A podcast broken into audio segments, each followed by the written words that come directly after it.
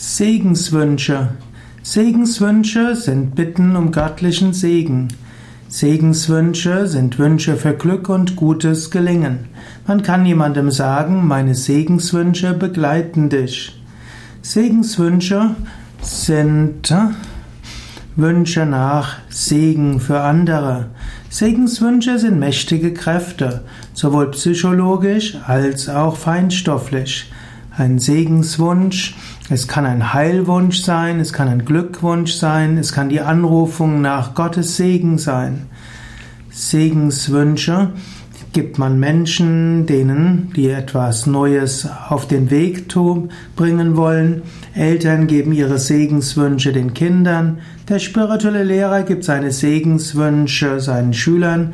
Priester geben die Segenswünsche ihren ja, ihrer Gemeinde übertragen letztlich den Segen Gottes. Und jeder Einzelne kann beim Geburtstag dem Geburtstagskind Segenswünsche schicken oder auch sie Segenswünsche ausdrücken. Und bei der Hochzeit will die ganze Gemeinde dem Brautpaar Segenswünsche schicken.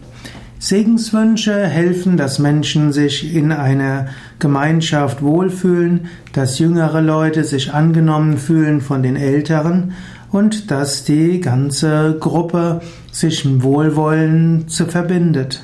Segenswünsche sind aber auch innere Kräfte.